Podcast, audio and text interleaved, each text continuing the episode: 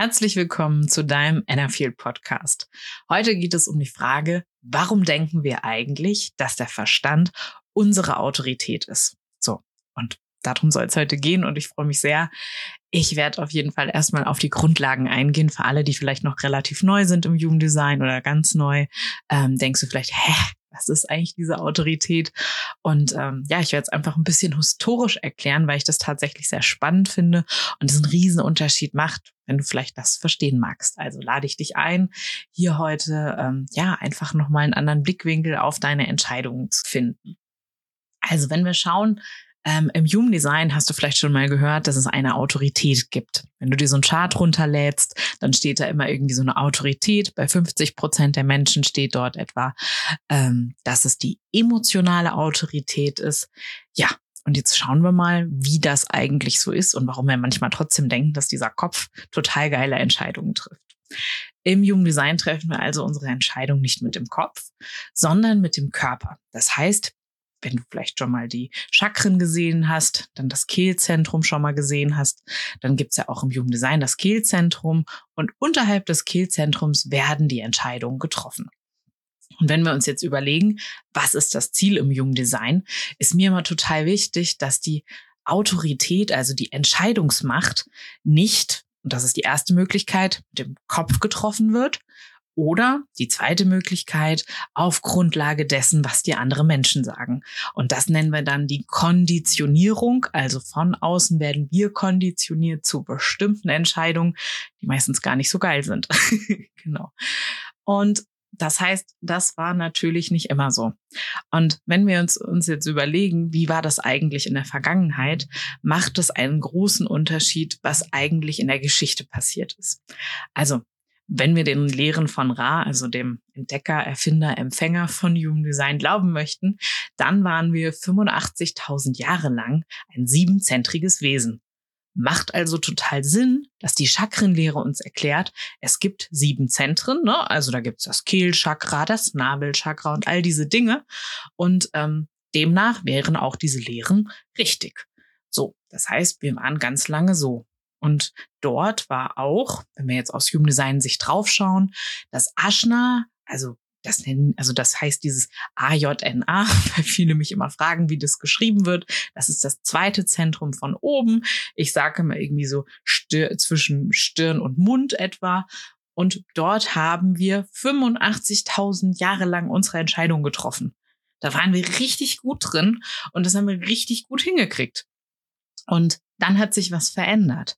1781 haben wir angefangen oder haben den Uranus entdeckt und es kam so, dass alle Menschen auf einen Schlag neunzentrig wurden. Es gibt verschiedene Theorien, was da genau passiert ist, welche Zentren sich gespalten haben. So richtig sicher kann man sich nicht sein. Ra hat da auch nie, ja, definitive Antworten gegeben. Ist auch gerade für diese Folge nicht wichtig. Also, wenn wir dieses neunzentrige Wesen haben, haben wir natürlich eine Veränderung und die Hauptveränderung ist, dass wir unsere Entscheidungen auf einmal anders treffen. Das heißt, wir haben nicht mehr diese Entscheidung aus dem Kopf, aus dem Verstand heraus, sondern sie ist sozusagen abgesagt in den Körper, von der Kehle abwärts. Die Zentren, die dort sind, sind unsere Entscheidungsmechanismen. Und das ist mir wahnsinnig wichtig, denn ähm, ja, es gibt verschiedene Autoritäten, die wir haben und die liegen nun mal einfach nicht im Kopf sondern diese Entscheidungen liegen in unserem Körper. Das heißt, wenn es darum geht, eine Entscheidung zu fällen, ähm, außer wenn man jetzt bestimmte andere, ähm, also zum Beispiel Reflektoren oder mentale Projektoren, ähm, die also nur von dem, dem Kopfzentrum, das Aschner und die Kehle. Wenn ihr nur dort Zentren definiert habt, dann habt ihr andere Autoritäten. Aber das betrifft nur etwa zwei Prozent der Bevölkerung. Für alle anderen gilt im Körper die Entscheidung fällen. Wie fühlt sich's an? Das ist gut für mich. Und dann kann ich auch eine wunderbare Entscheidung treffen. Und wenn ich jetzt aber schaue, dass wir das erst seit 1781 haben und auch erst seit 1781 diese zusätzlichen Zentren, wissen wir eigentlich noch gar nicht so richtig, wie das Ganze funktioniert. Und deswegen dürfen wir das jetzt nach und nach lernen. Und wir sind bisher noch gar nicht so gut da drin. Hinzu kommt, dass dadurch auch die Lebensspanne, die wir haben, die ist halt länger geworden.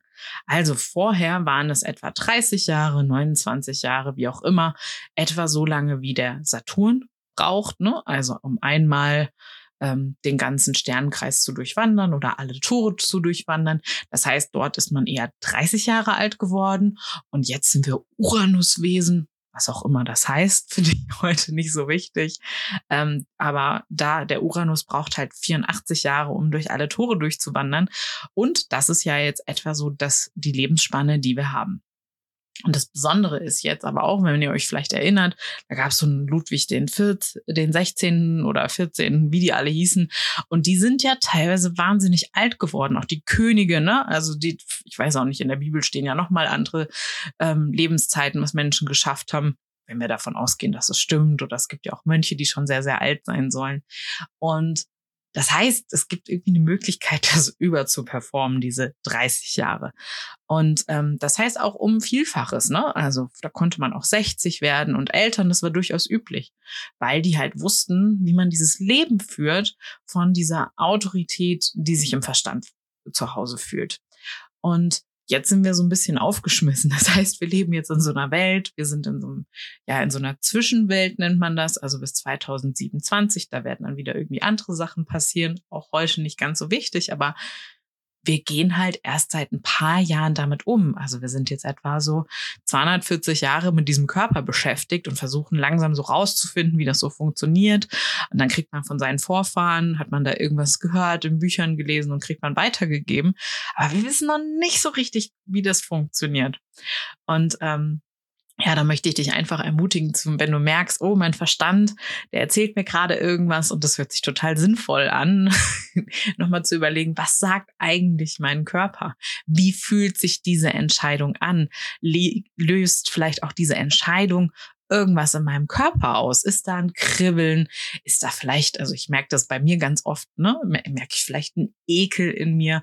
Und diese Gefühle wirklich nicht runterzudrücken oder auch bei kleinen Kindern, die sagen ja auch zu essen ganz gerne mal, bäh, das schmeckt mir nicht. Und das ist das geilste und die schönste Urform von dem, wie diese innere Stimme funktioniert. Und wenn wir jetzt sagen, hey, Du musst es aber anders machen oder du darfst nicht sagen, dass das eklig ist oder du darfst auch anderen Kindern nicht sagen, dass du die nicht magst oder so. Dann fangen diese Konditionierungen von außen an und wir verlernen diese ureingebaute Autorität in uns selber. Und mir ist es einfach wichtig, dass du versuchst, diese Signale, die dir dein Körper sendet, und der sendet eine ganze Menge Signale, dass du lernst, die wieder wahrzunehmen, zu fühlen, ne? wenn eine Frage auf mich zukommt, wenn eine Einladung auf mich zukommt, wenn ich fühle, ich möchte was tun, dass du nochmal spürst, wie fühlt sich mein Körper dazu an? Ähm, ja, ist das richtig für mich? Und dann kannst du auch wirklich diese Entscheidungen treffen.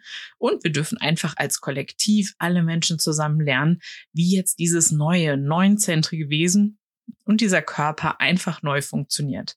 Und ja, da lade ich dich einfach ein, ins Experiment zu gehen und einfach zu fühlen, ja, was macht es mit mir, wenn welche Entscheidungen kommen? Oder vielleicht auch rückblickend, hä, da hatte ich doch so ein Gefühl, dem bin ich aber nicht nachgegangen. Ne? Und da einfach mal gucken, so langsam rausfiltern, wie fühlt sich das eigentlich an, wenn meine Autorität, mein Körper reagiert auf irgendwelche Entscheidungen. Ja, und wenn wir uns jetzt überlegen, was haben wir eigentlich davon? Also es lohnt sich auf jeden Fall dieser Stimme nachzugehen, denn du wirst dadurch wahrscheinlich bessere Entscheidungen treffen, die mehr zu dir passen, die sich authentischer anfühlen und vor allem auch, du, dein Körper wird dir immer klarere Signale schicken. Das andere ist, wenn wir jetzt im Business das Ganze benutzen, treffen wir auch dort bessere Entscheidungen. Ne? So nach dem Motto, ja, ich habe es ja vorher schon gewusst oder so. Dieses Gefühl kommt ja ganz oft auf und auch da wirklich zu gucken, wie fühlt sich mein Körper an? Habe ich da wirklich Lust drauf? Fühlt es sich gut an?